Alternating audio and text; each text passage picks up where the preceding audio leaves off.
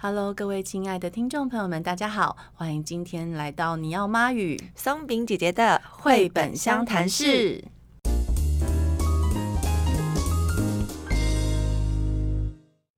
今天呢，我们呃要跟大家介绍的绘本是一本我觉得非常厉害的绘本。但在讨论之前，我想先问松饼一个问题：嗯，你平常会看奖项？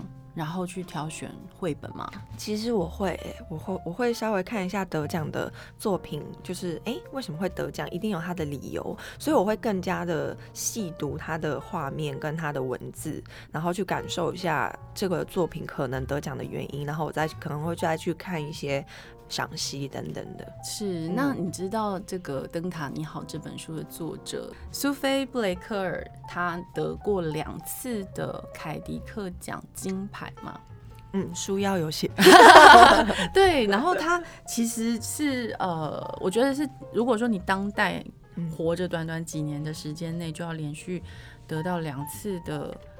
呃，凯迪克金牌奖真的是不容易耶，因为在我们熟知的像野兽国或是小房子这些非常厉害的绘本作家，他们其实也都是从凯迪克奖里面孕育出来的，就是一代宗师。是对，所以其实可以看见苏菲布莱克尔他在这个领域呢，他就是哦已经在创造一个新的经典了。嗯哼哼，你自己看到这本书的时候有什么感觉？其实我觉得它的封面就很蛮让我蛮惊艳的。对，就是我觉得它的不管是它的整个灯塔的主体，还有它的做的这个金线，然后跟我觉得。它主视觉是非常的强烈，然后配色也让我觉得很舒服。嗯、因为我后来有拿着就是这本书拍照，然后我就觉得哇，怎么拍画面都好美，真的，因为它的蓝色，就是、对不对？对，然后那个渐层的感觉就是非常的舒服，然后那种海波的那个纹路的感觉，我也会觉得，我觉得让人觉得很放松、很舒服。嗯，因为苏菲布莱克尔，我觉得它本身呢，这个在灯塔你好这个主题，嗯，呃。已经是定的相当的，应该怎么讲？我我其实我觉得他好像是蛮会比赛的，嗯 的那种感觉。因为灯塔的这个主题，事实上并不是很多人会去注意的物件，对不对？对啊，在生活上，因为其实像我们这种城市小孩，就是很。不太会去了解到像这样子的东西，那我觉得这个也是一个很好的一个，就是可以让孩子认识灯塔的作用，包括一些就是呃这个文明的生活史的一个转变。我觉得这是很好的这个一个敲门砖。没错没错，嗯、但重点是说，其实现在的世世界上已经很少灯塔了，真的有在运作的，因为现在都数位化嘛。嗯嗯。所以其实像真正在灯塔你好里面这样子，灯塔看守员呢，他这样子的生活。是我们难以想象的，嗯，对，所以我觉得苏菲布莱克尔很厉害，是说他在这本书里面呢，他把这个角色放进去的这个部分，因为你如果单纯就是只画灯塔。或者是怎么操作。比较无趣一点，对。可是他加入了这个看守员的生活，对，然后以及他的生命，对，那以及他的感情生活，哇，这本真的很细，就很像在看一个一个一部电影的那种感觉，没错没错，因为他把他整个人生都呈现出来，而且他是用。图像的方式，就是就算你没有文字，你也可以好像明白他的生命中发生了什么样的历练啊，然后经历了什么，而且他用一些很不乏味的方式，像嗯、呃，他用很特别的。方式去呈现一个生产的过程。对，其实呃，松饼刚刚讲的这个跨页，如果呃听众朋友们你们有机会呃拿到灯塔你好的话，要打开它，里面有一个跨页哦，然后它就是用圆形的图像，然后去展现这个一个生命被孕育出来的一种时间感。嗯，对。对，因为生命孕育大概是九个月的时间。是。然后其实苏菲布莱克尔他在自己的专访里面提到这个画面的时候，他也说他构思很久，重画很多次，因为他怎么样都觉得画不好。嗯。对，可是后来他，我觉得他后来最后的这个呈现是非常完美的。嗯，对，很完美，而且是一种就是好像圆圆满，然后一种。对，就是怀胎十个月，而且我觉得他把很多的意境都放在这个画面里面，对，然后生命的循环，对，我觉得真的很巧妙，可以，对，可以很多无限的延伸去探讨说他他想要表达，我相信有更多人可以提出我们没有想到的观点，对，就是在这个画面里面，没错，所以我认为说他这个布局是非常的精巧，嗯，对，嗯，因为我觉得一般来看绘本的话，当然你可以很着重那个故事性，嗯，但是其实这本书我。倒觉得它可能比较偏向纪录片吧，嗯，可是他又用一种很诗意的方式去表现那个纪录片，因为纪录片也有很多种形式，是，但是它的表现形式是呃很诗意的，他把它做了很多的符号性的转化，像我们刚刚提到圆形的东西，嗯，圆形的布局，在这一次的这本书里面出现非常多圆形的色块，嗯，对，它跟这个灯塔有什么关联呢？我觉得应该就是他的这个视野吧。嗯、我我觉得，因为我那时候有看到我我对那个他透过那个望远镜在看这个远洋的这一幕很有感觉。就是 我觉得好像就是一个小小的一个望远镜，可以看穿这个，就是看看到这个海洋更远的地方。然后我觉得很像，也是在一种 他在呃观看远处，然后带着一种盼望，或者是带着一种期待的那种。那种心情，就是在他妻子还没有来到这个灯塔跟他一起生活之前，对。他其实很 lonely 的，他只能靠书信往来。嗯，嗯。对，所以你刚刚说到很好，我觉得是盼望，嗯、就是说他透过了这个画面哦，传达了出一种他跟整个世界的距离，嗯，很远的，嗯、然后他是很 lonely 的，嗯，但是呢，他的色彩在这个。圆形的色块，它选择的是用红色的底。嗯，红色的底给我们什么样的感觉呢？嗯，我觉得蛮热情的。对，所以这个盼望它是充满热情的，它是充满充满爱的。对。对，它就不是一个绝望的，嗯，对。然后这个画面就马上切到他的太太是怎么样被运送到灯塔的，嗯嗯，他的结他们的结婚过程跟我们的结婚过程差非常多，对不对？对他的太太是用那个吊绳，然后被吊上去，有点浪漫，但有点对对对，有点浪漫，有 点可怕，这不是你想要的婚礼吧？我想，嗯，就就是有点太刺激了。可是我真的觉得，呃，灯塔看守员他们如果能在灯塔塔里面就是展开他们的生活、生命、嗯、人生，嗯，嗯，然后我真的觉得也是一种孤寂的美感呢。嗯，对。然后我觉得其实就是因为他在当中有有发生，就是有船撞上礁岩遇难嘛。对对。然后他们夫妻就是一起在。关怀这个这一些船员的时候，我觉得那种温暖的感觉会让我就是想到，就是说我们是不是在别人的生命中也可以成为这样子雪中送炭的人？嗯，就是在这个黝黑的大大海里面，我们是不是那一盏灯？对，就是可以温暖别人、照亮别人，就是在别人需要的时候，我们就在这时候伸出手。我觉得每一个人都有这样的功能，嗯，只是说你看你那个灯要不要打开，嗯。那我觉得这本书最漂亮的当然是它的画风啊。我觉得它，呃，凯迪克讲了，它其实最主要就是说它的图画一定是非常漂亮。对，对，它因为图画书本身它就是图文并重嘛，嗯，可是并不是要去。呃，文字解释图，或是图解释文字，嗯、而是互相留白，互相有空间。那其实这本书的文字也非常的漂亮，对，它的文字文案都很有诗意，然后你会好像仿佛听到这个大海拍浪拍。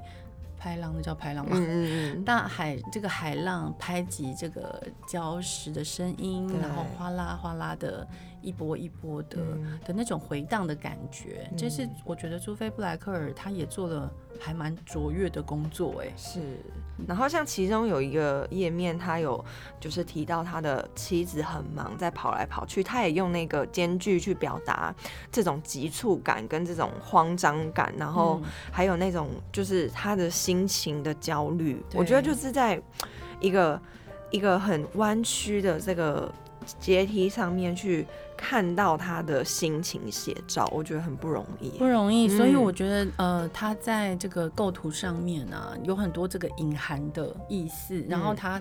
他跟文字间互为留白的这个关系，嗯、反而让这个图像更有力量，让这个文字更有力量，还有里面的角色、嗯、以及呃读者的投入。对，就是我们会哎、欸、慢慢慢慢的就被拉到这个，好像我们也在灯塔里面的感觉。然后呃这个故事里面有一个画面也我觉得也蛮经典的，是它有一个灯塔的剖面图。嗯。那个真的是还蛮变态的，像娃娃屋一样的画法。然后，对所以呃，它里面一共有几层楼？我其实我很好奇，到底实际的灯塔的看守员他们的居住环境，其实我会因为这个绘本会想要了解。对啊，但我本来其实是没有什么，就是不会去想到这件事情，那也不会去想到说，曾经有一个人他必须。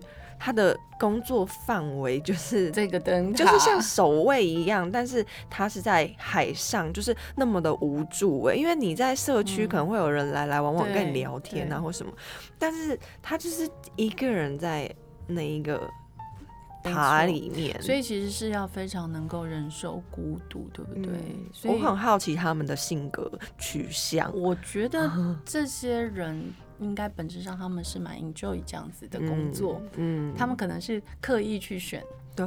那所以我自己也想问问松饼啊，嗯、你对孤独的看法是什么？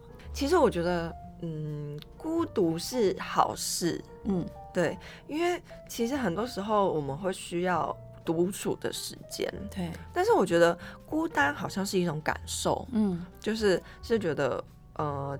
即或你是在茫茫的，呃，应该是说你在人潮汹涌的大街上，你会感到孤单。嗯，可是你刚刚提到的是孤独，孤独嘛？那我觉得孤独好像是一种，就是你给你自己一个你自己的时间，嗯，然后你跟你自己对话，嗯，然后去挖掘更多可能你不了解自己的地方，或者是。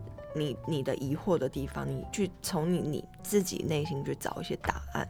嗯嗯，所以我觉得自己呃跟孤独相处的时候，会有非常多的呃对话。嗯，然后这些对话都会帮助我们更了解自己以及未来的方向。嗯，所以我觉得在《灯塔你好》这本书里面一样哦，其实灯塔它代表的也是一个方向感。嗯，因为在这个茫茫大海里面，我们要怎么回到我们的家呢？其实我们只能靠灯塔去找方向。嗯，以前的世界没有像现在这么方便嘛，你的什么卫星定位什么的，以前就是，哎，找一下灯塔在哪里？嗯，灯塔发出的光有多么的重要啊！嗯，我们在远方远航的船。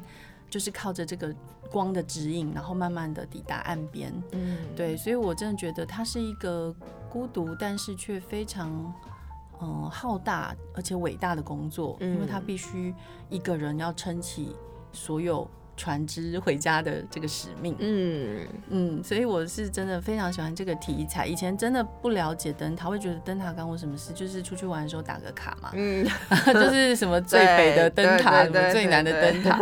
可是后来就看这本书之后，觉得哇，其实。真的很多我们不了解的事事情哈。对，而且我其实非常喜欢他绘本里面，就是在同一个画面里面，他去呈现的那个四季交替跟那个时间转轴的那种变化。嗯，我觉得很细腻耶，就是像那个结冰的那种感觉，然后上面还有很可爱的海报，哦，就觉得哇，好疗愈哦。然后他其实很多细节，然后他我也觉得他透过就是某一些东西去表达这个。这一个看守员，他的内心，我觉得他是热爱他的工作的。他是，因为他连他生病时候在看的书都跟海洋有关。对，就是很爱这片海。对，就是我觉得他是很，就是非常热衷于他的工作。嗯嗯。我觉得这本书非常值得收藏，也是我觉得金呃，就是他拿到凯迪克金牌奖，真的是当之无愧。嗯，而且我觉得没有敌手哎，在在呃，因为他是二零一九年获得金牌嘛，那我自己是看一轮，我觉得没有敌手，因为他真的画的太好，然后而且他的整个，我觉得他是蛮提出一个创新的主题之外呢，他也用了很多。漂亮的技法去呈现跟这个构图，嗯、我觉得他就是这些基本功，他都已经是达到就是完美。对，其实我觉得如果说年纪比较小一点的小朋友，可以跟他们玩一个游戏，哦、就是可以玩找圆，找圆形，对，找圆形，因为我觉得它就是不管是地毯啊，或者是那个绳子啊，或者是筒子，我觉得很多东西它都有一些圆的概念在里面，包括就是可能它的徽章啊等等的。其实我觉得这会是一个很。就是可以训练观察力啊，没错没错，我觉得大人也可以玩哎，对对对，就是蛮有趣的，就是你会去发掘，就是很多图像的构成是，就是很多简单元素组合的嘛。嗯、那我觉得可以去看说作者怎么运用，像我觉得他连海浪的那个波浪纹都有那种圆的感觉在里面，没错，去更深的去看那个图图像带给我们的感受，跟就是为什么会整个。感觉是很温暖的，是因为它涵盖了比较没有那么多的棱角，那那种感觉很圆滑吧？嗯、我想。嗯、然后我觉得在呃呃买绘本，我不知道大家听众朋友们现在还有没有在买绘本？嗯，那因为当然我们一开始接触绘本，我是因为孩子啦，那松饼是因为。我是因为我以前小的时候，我母亲就是很常读绘本给我听，而且我们我跟我弟弟就是，但我很好笑，因为我们每一次好像每周拿那几本，嗯哼，觉得家里可能不需要太多，是是是，就是永远都是那一百零一本，然后可是以前很好笑，就是常常都是讲故事讲到我妈自己睡着，然后我们就自己翻，对。所以其实你跟绘本的接触是很早的，对。那这本书你知道它定价其实是五百块，可是我觉得呢一点都不贵，嗯，因为它的印刷、它的纸质都用的很好，嗯，呃，而且小天下还做了这个书衣版哦，所以等于说那个书衣的封面跟打开里里面的封面是不一样的灯塔哦，所以里面有非常多的小巧思。我觉得在做中文版也会遇到一些困难啦，因为一般的读者可能会都会觉得说。啊，你不是就是把它翻成中文而已吗？其实翻译呢，第一也是很困难。第一，你要找到一个合适的译者，嗯，他有办法去把这个原文的意涵，呃，就是细细仔细的翻译出来。然后二来是说他的呃整个文字的这个修饰修辞，嗯，呃，又不能太多，对，我不能太加入自己。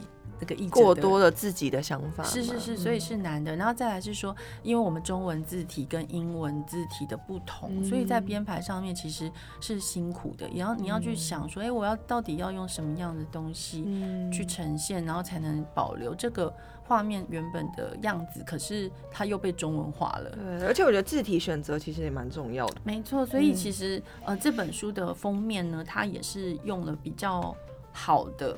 烫黑、烫金，嗯，那这些成本都很高，嗯，对，所以它一本五百块，如果你是新书七九折买的时候，其实也没有真的很贵啦。对而且你你想嘛，其实苏菲布莱克尔他去了那么多的灯塔做田野调查，他真的是深入各个灯塔去做研究，嗯，这些时间成本，然后以及他画出这么精致美妙的画。哇，每一幅都是一个 单独的佳作，对，然后这样组合起来才不到五百块，真的很便宜耶。对，你把它当成买名画的话，我跟你讲划算，真的，因为你你在家里，你可能随便打开一个跨页，把它摆在那边，当做你们这一周的，就是名画赏析。我觉得这样子也是蛮美的。真的，哎，我觉得你这 idea 很好，它好像就是买回来之后，我们就可以有好多个跨页可以来轮轮播的感觉，对在家里当一个漂亮的。饰品摆饰，对，其实美感就是这样子来的，就是说能够有美感的前提是你要看得够多，你才有办法去区分说什么样的东西定义为美。那我觉得当然没有绝对，可是我相信就是它是一个养成的过程啊，是是是，就是说如果你比如说你你全部都是看凯迪克讲的书，你看久你你自然会觉得，哎、欸，有一些绘本你自然会分辨出说哦画风。的不一样，或者是说，啊，这个等级在哪里？没错，品味就是培养出来的。是是是，所以我自己是蛮觉得说，《灯塔你好》是一本必收的绘本。嗯，很非常非常的推荐，非常必收，对不对？必收，必收，就是书架一定要有一本《灯塔你好》，因为就是它真的是太美了。我觉得你们若还没有看过的话，你们一定要。去至少翻阅一次，你我觉得 不买很难呐、啊，因为太漂亮，真的很漂亮。而且其实你知道，我们是靠海，我们是靠海的孩子们。嗯、台湾人哦，跟海非常近，但是我们对海的知识非常少。嗯，我们其实很少到真的去研究到海相关的东西，或者是说海里的生物、海的保育、海滩的这个各种事情哦，生态。那但是我们可以逐渐透过很多呃这类的绘本作品去认识我们周边的生活以及海洋。像《灯塔你好》是一个，然后还有步步出版的《灯塔的一天》，他画的是我们的很熟悉的基隆是的灯塔，然后再来是有那个最近呃徐志宏。大海的一天，嗯、他也是都在画我们很熟悉的北海岸。对对，所以其实透过非常多相关的作品啊，我们可以慢慢去累积出我们对海洋的呃一个知识之外呢，也可以慢慢去发掘自己对这片海，我们是有多么的爱呢？嗯，对啊，我觉得这本书会带给我们很多不一样的启发，因为其实它就是一个灯塔人生。里面有一句话很棒哦，嗯、一旦你看见灯塔，就不再见到黝黑的海洋了。就是很期待我们成为别人生命中的那个小灯塔，然后我们也能够被那些在我们身边的小灯塔照亮。真的，所以今天非常谢谢松饼姐姐来跟我们一起分享这本小天下出版的《灯塔你好》，那也欢迎各位听众朋友们上网搜寻喽。嗯，感谢今天你们的收听，拜拜，拜拜。